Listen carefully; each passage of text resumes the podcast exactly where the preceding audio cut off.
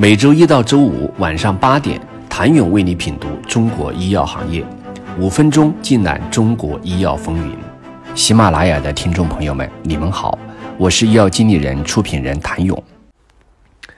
产品适应症不断获批，同产品在海外的销售涨势喜人，国内 CAR-T 上市公司却一跌再跌，较二零二一年高点已跌去百分之九十五，市值不足十亿港元。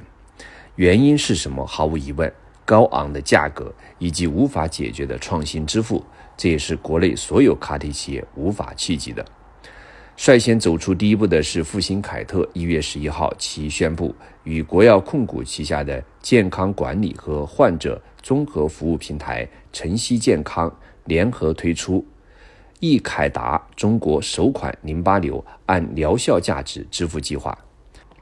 按计划符合条件的患者。在使用易凯达治疗后，若未能达到完全缓解，原本一百二十万一针的 CAR-T 治疗将获得最高六十万人民币的返还，便宜了一半。尽管离谈判隐形线还有一半距离，但已经是迈出了一大步。据悉，该计划将是中国首个按疗效价支付的淋巴瘤药品的创新支付模式。易凯达。也将成为中国首款按疗效价值支付的生物创新药。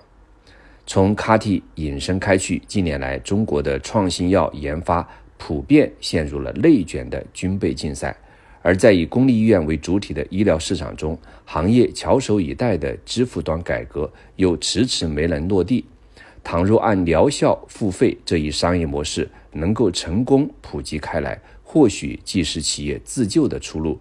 也能为众多患者带来福音，这是一场双向奔赴，这是一场很好的探索。多位受访者都肯定，国产卡体在创新支付踏出的重要一步，对于整个产业都意义重大。在清华大学医院管理研究院教授兼研究员陈怡看来，在医药行业这一高投入、高风险、没有支付创新。技术创新势必会受到抑制。目前，全球市场在 CGT 方面的研发都很重视，尤其我国基因细胞治疗技术发展迅速，已走在世界前沿。目前，全球九款 CAR-T 获批上市，其中国企业就有五款。如果支付创新没有跟上，对中国创新可持续性发展或产生较大影响。不同于传统慢性病药物需要终身使用，CAR-T 疗法由于是通过一次性疗法获得治愈，不但价格昂贵，而且需要一次性支付。另一方面，由于属于个体化治疗，具有临床疗效的不确定性，这些特殊性对传统的卫生技术评估方法带来评估结果不确定性，因此。创新支付模式即按疗效付费是国际上通用的支付模式。在国际上，主要有两种创新支付方式，其中国际上的 P4P 便是一种按疗效付费结果的协议，有疗效医保方支付，无疗效企业方支付费用。另外一种是 CED 有条件暂时纳入报销。